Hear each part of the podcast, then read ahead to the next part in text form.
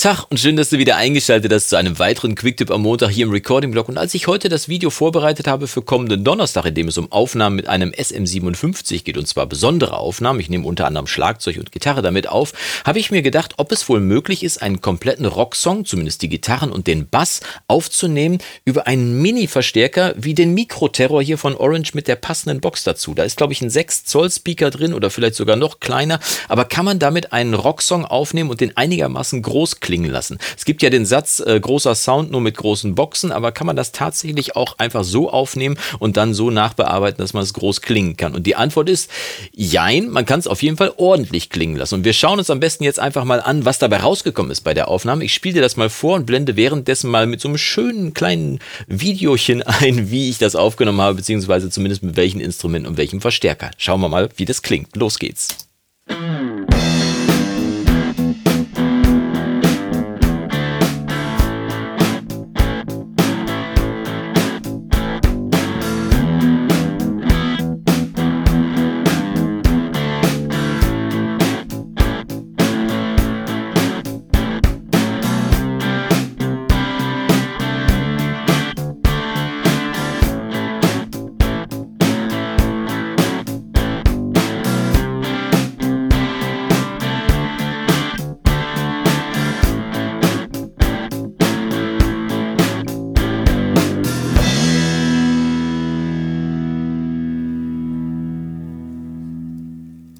Also ich finde, das klingt wirklich ganz ordentlich. Man darf nicht vergessen, also ich habe wirklich den Bass und die beiden Gitarren über diesen Mini-Verstärker aufgenommen, über eine Mini-Box, also gerade den Bass, ja wirklich sehr spannend. Ne? Das Schlagzeug hatte ich vorher schon aufgenommen, einfach nur vier Spuren aufgenommen, zweimal die Bassdrum, einmal Snare und einmal Overhead, aber völlig unbearbeitet gelassen. Es ging also dann jetzt darum, mit diesem kleinen Verstärker hier zwei Gitarrenspuren aufzunehmen und nochmal, jetzt hätte ich fast den Finger hier alleine gezeigt, und nochmal die Bassspur dazu aufzunehmen. Und das Ganze habe ich, wie gesagt, hierüber gemacht. Du hast hast gesehen im Einspielvideo, welchen Bass ich benutzt habe, dass ich die Tele benutzt habe und auch wie der Verstärker aufgebaut war und wie das Mikrofon drauf gerichtet war. Und das Tolle ist, ich habe hier bis auf zwei Equalizer nahezu nichts gemacht und das Prinzip, mit dem ich diese Equalizer benutzt habe, ist äh, eigentlich ganz einfach. Denn diese Boxen, die klingen natürlich prinzipbedingt wegen der Größe relativ honkig sag ich immer dazu. Und das ist, wenn du hier so mal in so in deine Hand reinsprechen würdest, so dieser Bereich, der so ganz honkig spricht, als wenn man so in so eine Box reinsprechen würde. Ich nenne das immer honkig.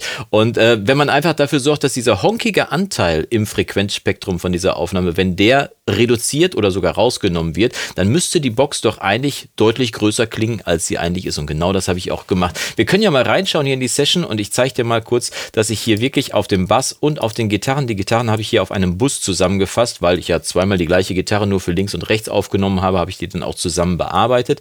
Und ähm, habe dann hier quasi wirklich nur zwei Equalizer benutzt, nämlich einmal den Pro EQ, der hier bei Studio One mitgeliefert ist und dann nochmal aus dem Fat Channel einen Vintage EQ, also eine Nachbildung von einem eigentlich größeren äh, Hardware-Gerät, also von einem echten 19 Zoll Gerät und die beiden Equalizer habe ich benutzt, einmal den Pultec beim Bass und einmal den äh, Neve Nachbau, den es hier bei Studio One dabei gibt. Äh, am besten, falls du dich dafür interessierst, kannst du dir als Mitglied im Recording Blog kannst du dir die Session auch runterladen, aber auch falls du nicht Studio One haben solltest, kannst du dir natürlich auch die einzelnen Spuren runterladen. Schau einfach in den Download-Bereich vom Mitgliederbereich und da kannst du dir das runterladen. Und falls du noch kein Mitglied sein solltest, ist doch jetzt die beste Gelegenheit, mal eben schwupps auf meine Seite rüber zu gehen. Und äh, der Link steht unten in der Videobeschreibung. Da findest du alle Informationen zur Mitgliedschaft und kannst dich ja dann da auch passend anmelden. Jetzt nur so viel. Das sind die beiden Nachbearbeitungen und ich zeige dir mal, was ich rausgenommen habe. Wenn du dir dann die Session runterlädst, kannst du es dir natürlich nochmal genauer angucken. Aber du siehst, dass ich hier bei dem äh, Bass zum Beispiel, dass ich hier wirklich heftig rausgenommen habe im Bereich, schauen wir mal kurz, wo ist das hier, der gelbe Bereich, das ist hier bei 350 Hertz. Und das ist genau dieser Mittenanteil, den diese Boxen hier natürlich überbetonen durch ihre Größe oder durch ihre Kleine, wie sagt man. Auf jeden Fall dieser Teil hier, der hier da so klingt. Und ich kann das ja mal kurz anheben, damit du weißt, wovon ich rede. Ne? Also hören wir mal den Bass Solo an und dann hebe ich den Bereich mal an, den ich eigentlich abgesenkt habe. Achte mal.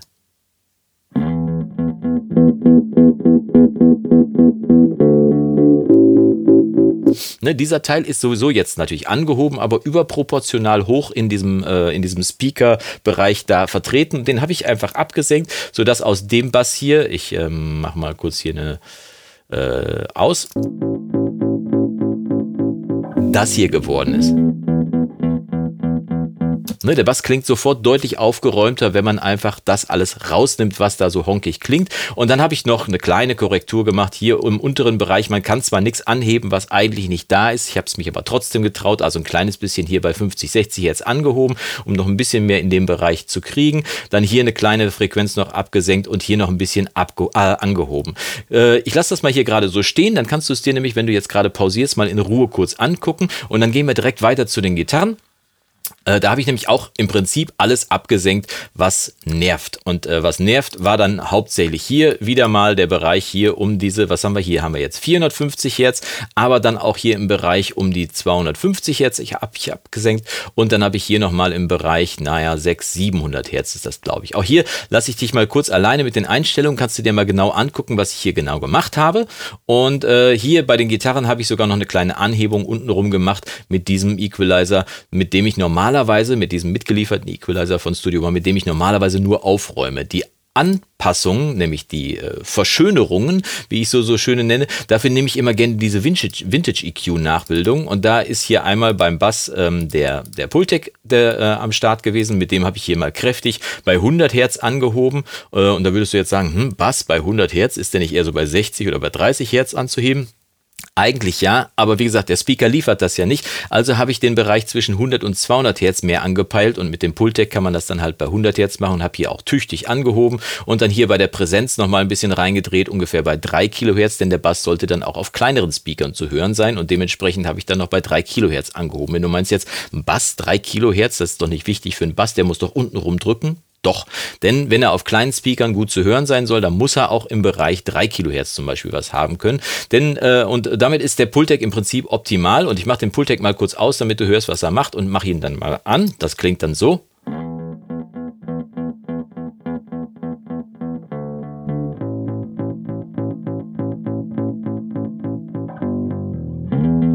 Ne? Und so wird dann quasi mit der äh, Aufräumarbeit, die ich mit dem Pro EQ gemacht habe und mit dieser Verschönerung, die ich hier mit dem Pultec EQ gemacht habe, aus dem eigentlich ziemlich klein aufgenommenen Bass wird dann quasi dieser großklingende Bass, der dann in Kombination mit der Bassdrum, die vom Frequenzspektrum deutlich unterhalb des Basses angesetzt ist, dann wirklich zu einem echten Song wird. Ich mache nochmal kurz die Equalizer beide aus und dann kannst du nochmal hören, wie es dann klingt, wenn ich sie anmache.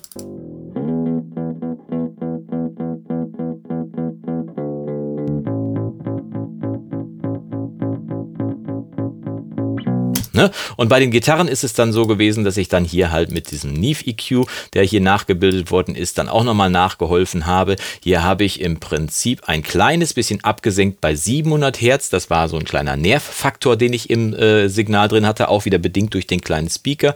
Und hier dann noch mal eine kleine Anhebung bei 7 Kilohertz, um ein bisschen Präsenz reinzukriegen und auch im Höhenband äh, vom Neve EQ noch ein kleines bisschen angehoben, aber auch nur 1 dB.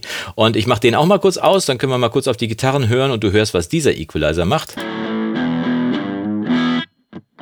So ist ohne.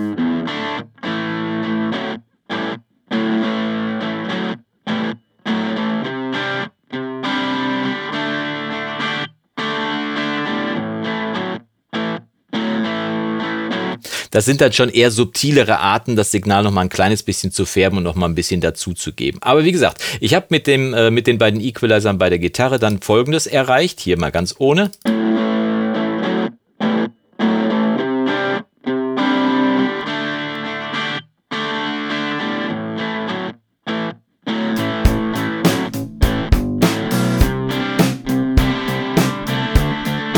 Und ich habe mir die Tatsache, dass dieser äh, Speaker hier jetzt nicht in jedem Frequenzbereich alles mitbringt und vor allem nicht für jedes Instrument alles mitbringt, eigentlich die Tatsache zunutze gemacht, dass ich das Frequenzbild vom Song dann so aufgeräumt habe, dass ich den äh, Tiefbassbereich für die Bassdrum gelassen habe, den Bassbereich zwischen 100 und 200, 250 Hertz für den Bass gelassen habe, den Mittenbereich für die Gitarren und dann bei Bass und Gitarren dann nochmal ein bisschen im Höhenbereich angehoben, um ein bisschen Präsenz zu haben und natürlich sind dann auch Snare und Overhead noch dabei. So ergänzt sich das Bild mit allen allen vier, drei Instrumenten dann zu einem kompletten Song. Und ich finde, das ist hier wirklich gut gelungen, vor allem wenn man bedenkt, dass es wirklich dieser kleine Speaker gewesen ist.